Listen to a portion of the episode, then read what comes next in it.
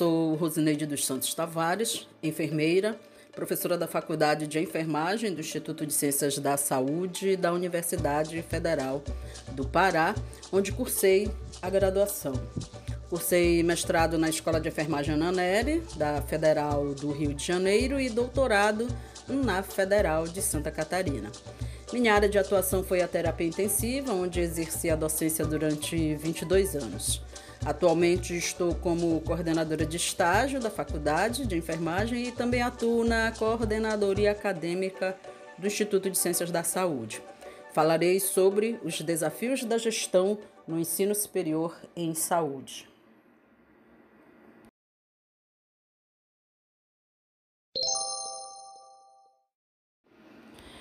Para melhor compreensão, destacaremos os desafios da gestão no ensino superior em saúde atrelados ou não à nossa experiência na gestão da faculdade de enfermagem.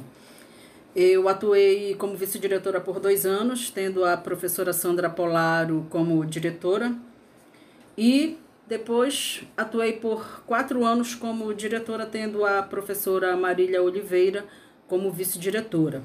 Isso se deu de 2013 até o ano passado, até 2019. Então, por vezes, imergiremos nessa experiência da gestão e, em outras vezes, seremos mais gerais quanto aos desafios. Discorreremos sobre cinco tópicos: a capacitação de docentes, a relação com as instituições de saúde, evasão, retenção e processo de prescrição dos estudantes, os conflitos e tensões na gestão e a concepção do projeto político-pedagógico. Vamos aos desafios. A capacitação de docentes. Acreditamos que essa é uma das principais linhas de ação de uma gestão. Lerei um texto de Cavalcante 2011 que diz o seguinte: Em um cenário marcado por profundas transformações, ao professor universitário é requerida a problematização de sua atuação e a superação do caráter técnico instrumental do ensino na direção de um trabalho educativo que promova uma formação, uma formação a um só tempo profissional e pessoal. Neste cenário, o professor universitário se torna alvo de diferentes pressões e é preciso responder. Mesmo que o professor tenha estudos na sua área específica, é necessário, diz a autora, o conhecimento científico do processo ensino-aprendizagem. Então, assim sendo, a capacitação ela sempre será necessária. Mas por quê? Cavalcante responde: cumpre nos formar profissionais para novas realidades disponíveis a aprender e a construir conhecimentos que possam se tornar base para a melhor qualidade de vida das pessoas. E aí eu digo, isso é responsabilidade social. Um outro autor que Cavalcante referencia, e ele diz o seguinte, se referindo aos estudantes: não se deve tratar de mera capacitação técnica destes, mas sim de formação de profissionais competentes do ponto de vista técnico e operacional, porém com profundo sentido ético, autonomia moral e consciência de que o conhecimento e a técnica são bens públicos. Gostei muito dessa afirmação. E isso também é responsabilidade social. Então, o professor universitário, ele tem essa responsabilidade de formar profissionais voltados para a responsabilidade social. Tendo isso em mente, né? então isso é muito importante.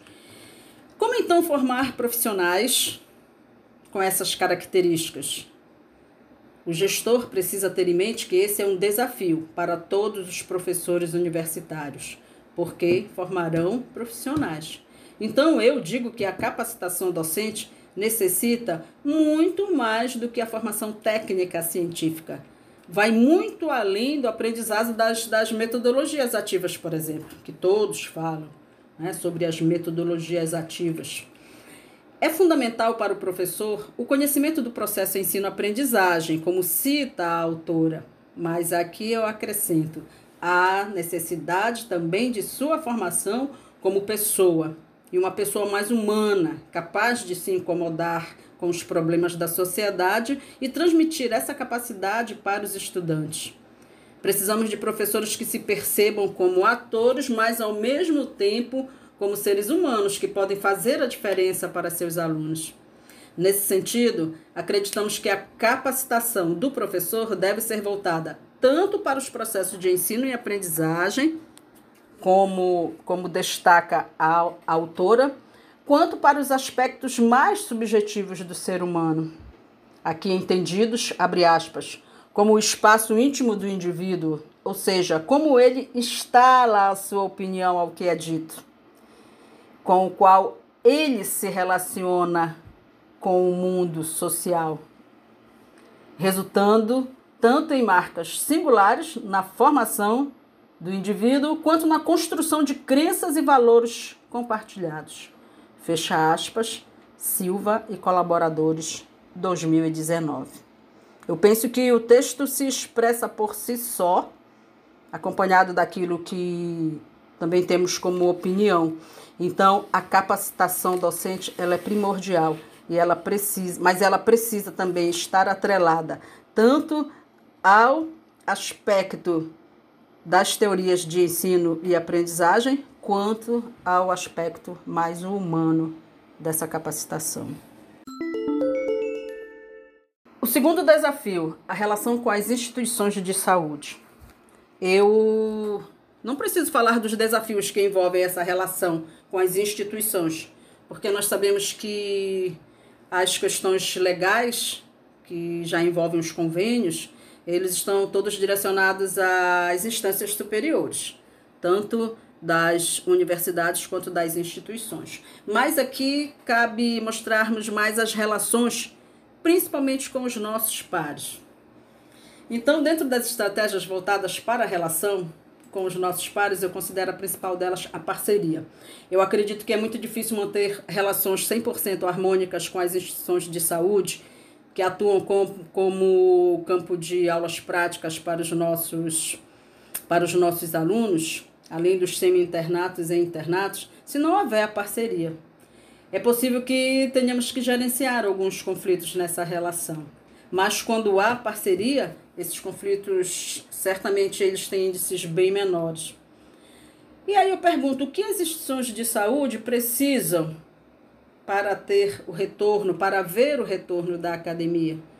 Então elas precisam se fazer presente na nossa instituição, na academia. E o que nós podemos fazer?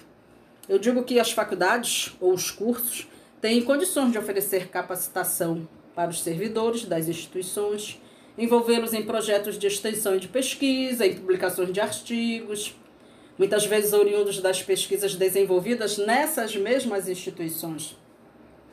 Trazê-los para as atividades realizadas nas universidades, convidá-los para proferir palestras, uma prática que nós temos feito é dar a oportunidade para participação nas bancas examinadoras de TCC também, onde, por vezes, esses próprios profissionais lá das instituições, eles foram facilitadores ou partícipes nas diversas pesquisas que originam os TCCs.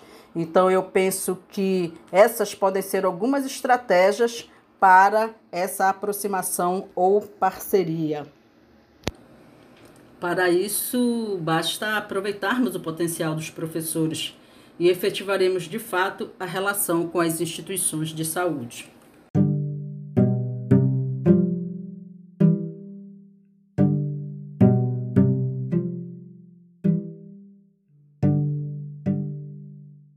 O terceiro desafio que todo gestor se vê envolvido é como contornar os índices de evasão, retenção e o processo de prescrição dos estudantes. Fatos que acontecem em todas as universidades e faculdades. Na turma de calouros, a evasão ela tem um índice elevado, com ou sem cancelamento de matrícula. Nos demais semestres, os estudantes eles passam a se identificar mais com o curso, então a evasão ela reduz, não como gostaríamos, mas reduz.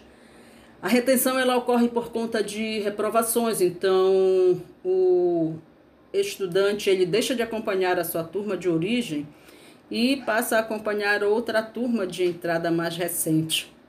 A esses alunos nós chamamos de desblocados, porque eles saíram daquele bloco de atividades curriculares da sua turma de origem. E o processo de prescrição ocorre quando o estudante alcança o tempo máximo de permanência no curso, não integraliza, é, então ele entra no processo de prescrição. E aí o acompanhamento da gestão é mais concentrada nesses alunos e mais uma vez a parceria com os professores é fundamental.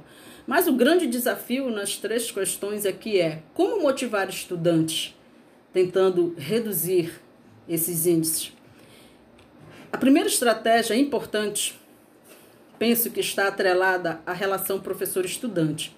Eu considero que essa relação pode ter muitos resultados positivos. Se o professor consegue motivar esse estudante, ele terá mais empenho, identificação, mais empatia com o curso, criará novas perspectivas, enfim, dará mais de si, salvo quando o afastamento ocorre por problemas de ordem pessoal. Então já é uma situação um pouco mais difícil de contornar. A segunda estratégia: professores motivados. As instituições precisam de professores motivados e atentos às necessidades dos estudantes. Uma das ações que mostra isso é a participação com seus projetos nos editais de pesquisa, ensino, extensão. E isso traz resultados positivos tanto para os professores quanto para os estudantes. Um dos resultados é a elevação do número de bolsas, que é importante mas a participação nos projetos se configura uma contribuição para o aprendizado desses estudantes e mostra o quanto eles são capazes também de produzir conhecimentos para outros segmentos da sociedade, que é o que a maioria dos alunos faz é, na participação dos projetos, principalmente de pesquisa e extensão.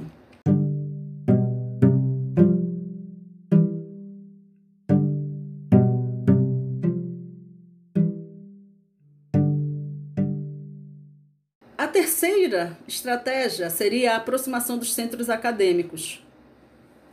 Eu entendo que os centros acadêmicos, na aproximação com os demais estudantes da universidade, dos cursos, digamos, mais especificamente, eu penso que é uma aproximação que traz também estímulo para que esses estudantes permaneçam no curso. Então, eu entendo que os, os, centros acadêmicos têm um papel muito grande nisso aí.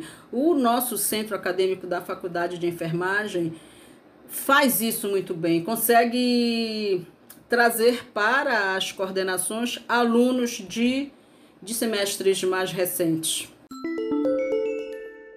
A quarta estratégia seria envolver os estudantes em atividades da gestão.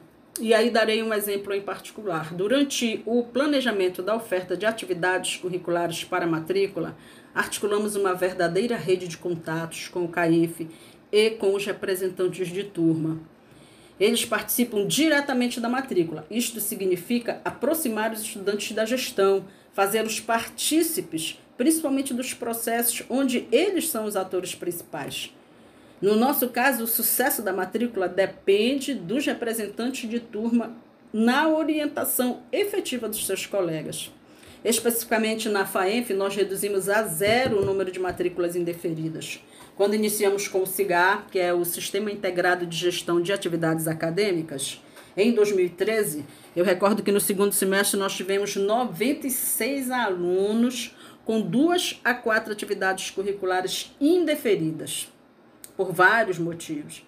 Na última matrícula não tivemos nenhuma atividade curricular indeferida, dada toda essa articulação que ao longo desses anos em que estivemos na gestão da faculdade, nós começamos a fazer e demos continuidade nessa aproximação dos representantes de turma no processo da matrícula. Há uma estratégia que eu gostaria de mencionar aqui, que é uma estratégia desenvolvida pela professora Johanna Menegashi, que foram sessões de coaching ministradas para as duas turmas que fizeram o ENAD 2019. E neste caso aqui, mais uma vez, dando um exemplo da Faculdade de Enfermagem.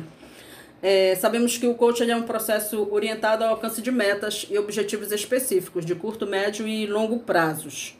E visando esses resultados, há a necessidade, inicialmente, de conhecimento e reconhecimento da própria pessoa, das suas potencialidades, são aquelas questões mais subjetivas. É, então, com os estudantes, foram estímulos que é, eu costumava dizer que foram estímulos que renovaram as esperanças, identificaram as possibilidades e potencialidades de cada um, né, aumentaram as expectativas é, estimularam, essas sessões elas estimularam os alunos a manter o foco no futuro, mas desenvolvendo ações no presente, no agora, porque isso, isso é válido para todos nós. Aquilo que seremos lá na frente depende das nossas escolhas e das nossas ações no presente. Né? Então, então, isso aí é uma condição básica. Eu participei das sessões de coaching e eu destaco que foi que foi uma experiência bem interessante para mim. E todo esse, todas essas intervenções colaboraram para a nossa nota 4 no ENAD 2019.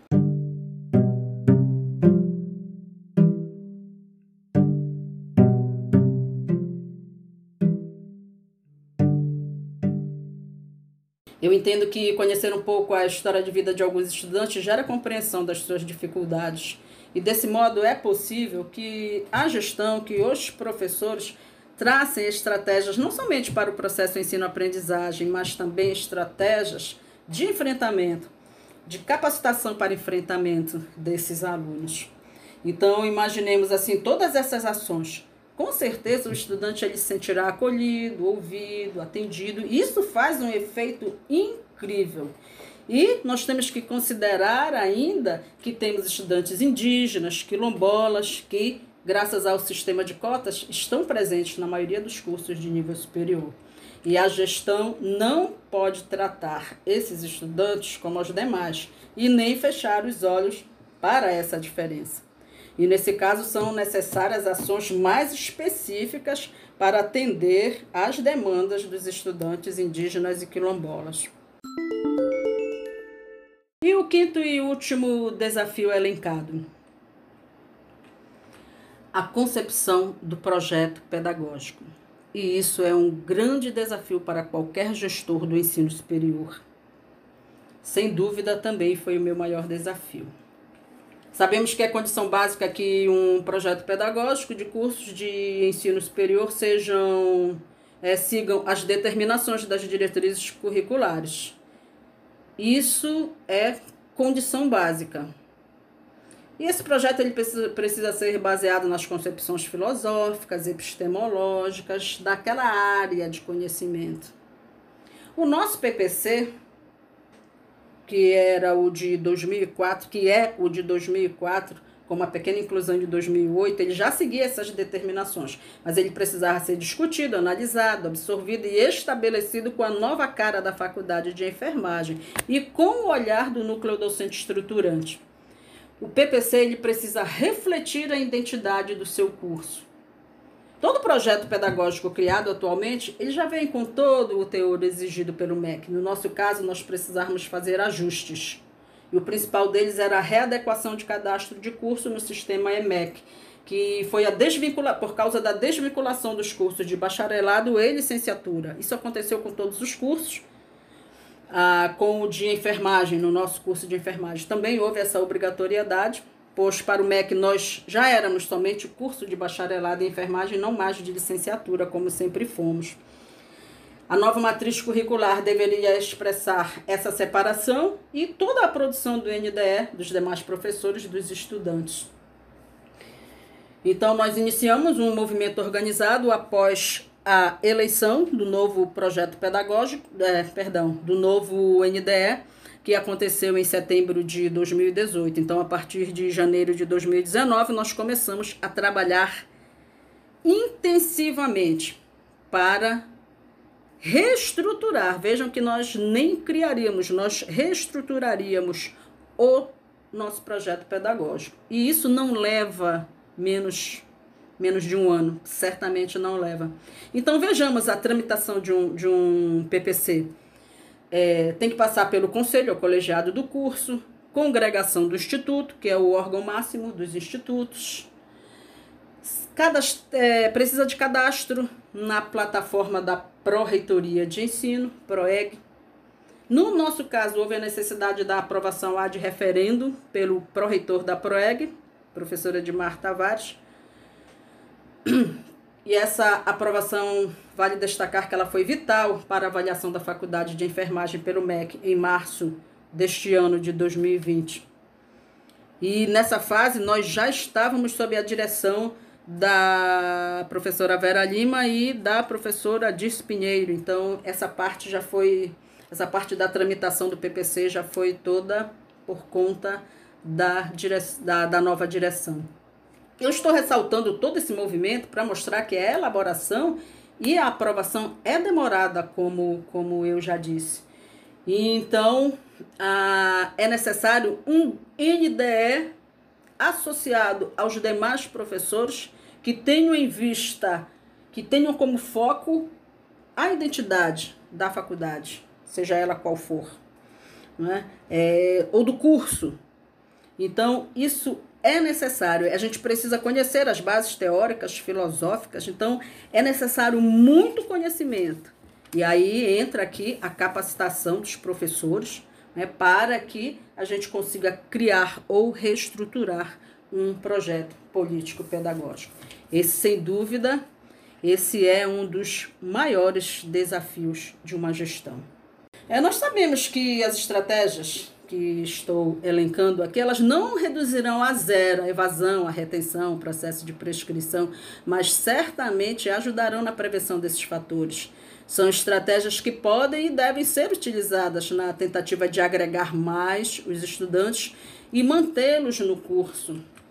Eu acredito que relacionamentos próximos e sadios, eles promovem interação e geram resultados positivos. O quarto desafio: como lidar com conflitos e tensões na gestão? Como lidar com as diferenças? Eu costumo dizer que a sala do gestor, por vezes, é consultório de psicanálise, de advocacia, delegacia, enfim. A gestão, a direção, ela lida com vários problemas psicossociais, tanto de professores quanto de alunos, problemas de saúde, problemas financeiros, enfim. Então, para lidar com tudo isso, é necessário, e aí é uma opinião minha, que exerçamos uma gestão afetuosa, democrática, que tenta pesar na balança as decisões e, de alguma forma, resolver os impasses. Por vezes eu dizia para a professora Marília que eu não servia para atuar como gestora, uma vez que eu nem sempre decidia com a razão às vezes decidia com o coração. E eu quero destacar mais uma vez duas frases que eu li essa semana. Uma dizia assim: ser gestor exige uma, é, exige uma incrível capacidade de sociabilidade com seus pares e um senso comunitário capaz de envolver e mobilizar muitos atores em prol de sua causa. Uma outra frase diz o seguinte: o bom gestor sabe lidar com o poder legitimado por sua equipe, não pela imposição de suas ideias e métodos, e sim pela fidelidade, lealdade e respeito para com a sua equipe. Eu me encontrei nessas frases. Eu posso dizer que me resgatei. Eu recordo que uma vez alguém me disse: "Ai, você é muito permissiva". E hoje eu me pergunto, o que seria permissiva? Seria eu me colocar no lugar daqueles professores e estudantes que expressavam os conflitos e suas dificuldades e eu nem sempre tomava decisões contundentes.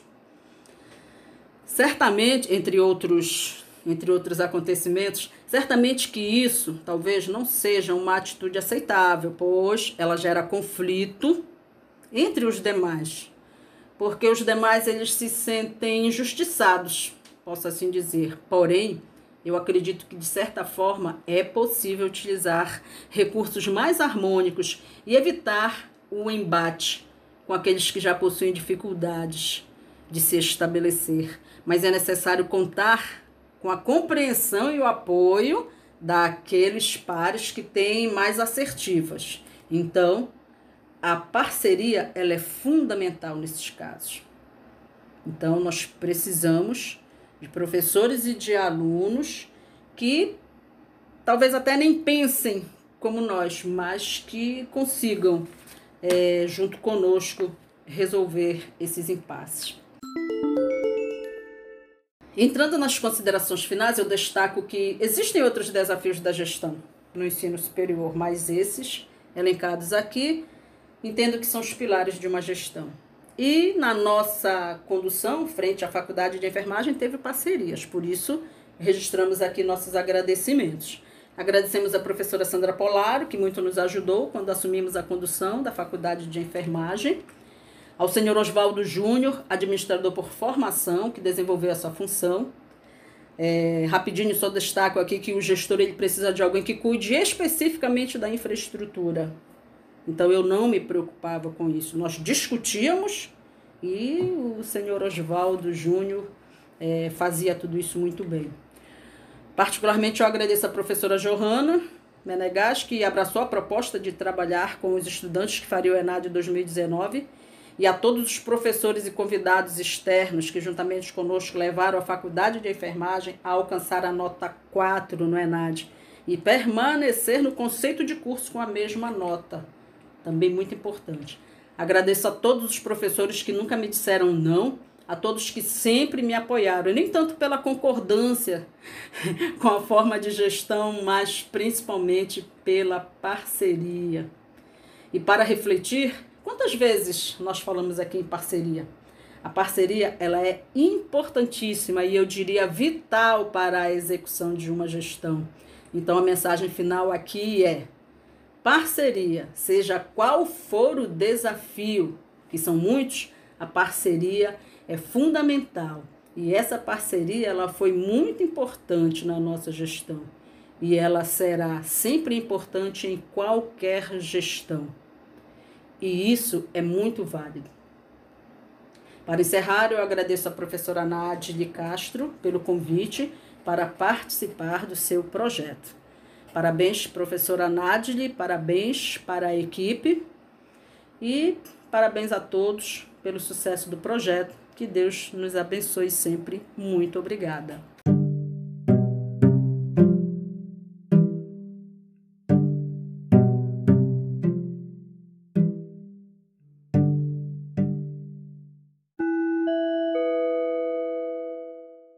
Você encontra o Projeto Amazônidas em várias plataformas digitais.